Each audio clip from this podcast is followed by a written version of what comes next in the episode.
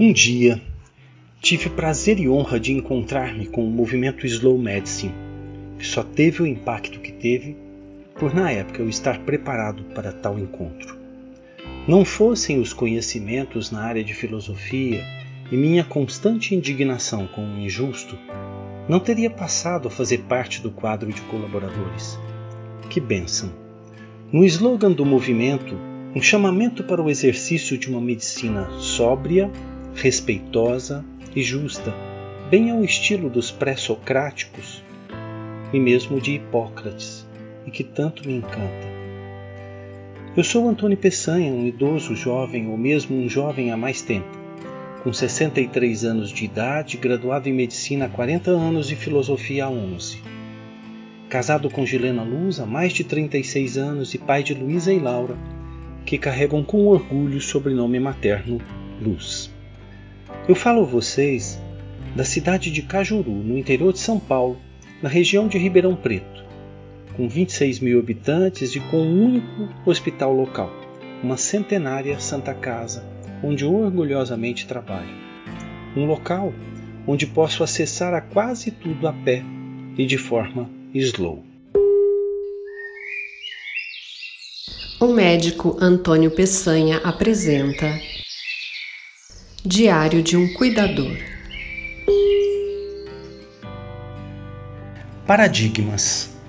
Um texto que eu escrevi na última semana de junho de 2012. Walter Schels, fotógrafo alemão e a jornalista e companheira 30 anos mais nova, Bit Lakota, fizeram em 2003 um trabalho prospectivo com ensaio fotográfico sobre a terminalidade. Eles podem ser vistos na internet. Quantos músculos da face têm que se contrair em caso de dor? E no caso de um sorriso? Quanta mudança entre um e outro? Quanta diferença entre se usar o agonista e o antagonista? A busca desse trabalho vai mostrar e dar a proporção de um estudo feito com esmero, respeito, suavidade, por quem lida com arte e sobre encarar a terminalidade e o fim com a sensibilidade de um artista. E ainda mostrar que a morte deveria sim ser encarada com naturalidade e sem medo, principalmente aquela anunciada. Tenho ouvido repetidas vezes em minha função de cuidador, familiar, médico, júnior, de pai idoso, com 87 anos, também médico, com doença vascular central e distúrbio de coagulação, sem chances de cura, mas passível de estabilização clínica, com temperamento ímpar, com postura desafiadora e autoritária, que não devo esperar mudanças dele. A única mudança a ocorrer deve ser minha e dos próximos a mim, que também estão no papel de cuidadores venho discordando deste paradigma, embora sem condições até então de demonstrar o contrário. Há poucos dias tentei uma experimentação, pouco científica, embora sem empirismo, mas com a esperança de me utilizar de conhecimento específico para uma pessoa lúcida e afeita à leitura.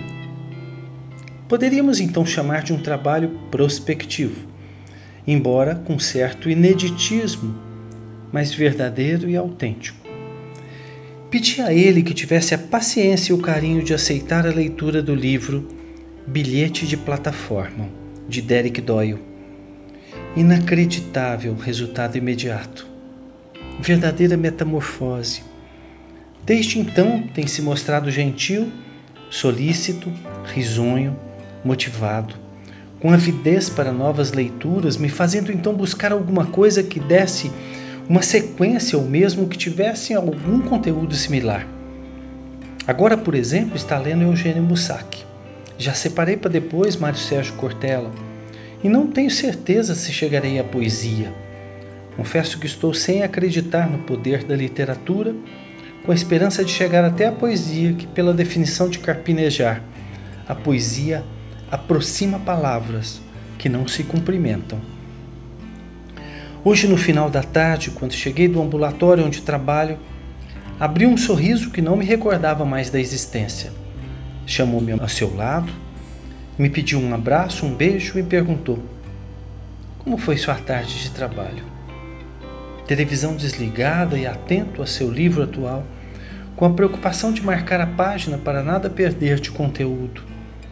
Concluí que leitura é droga perigosa e pode viciar. Já lembrava Rubem Alves.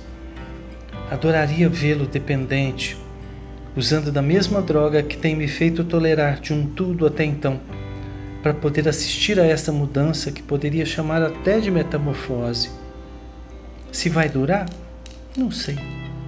Só por hoje.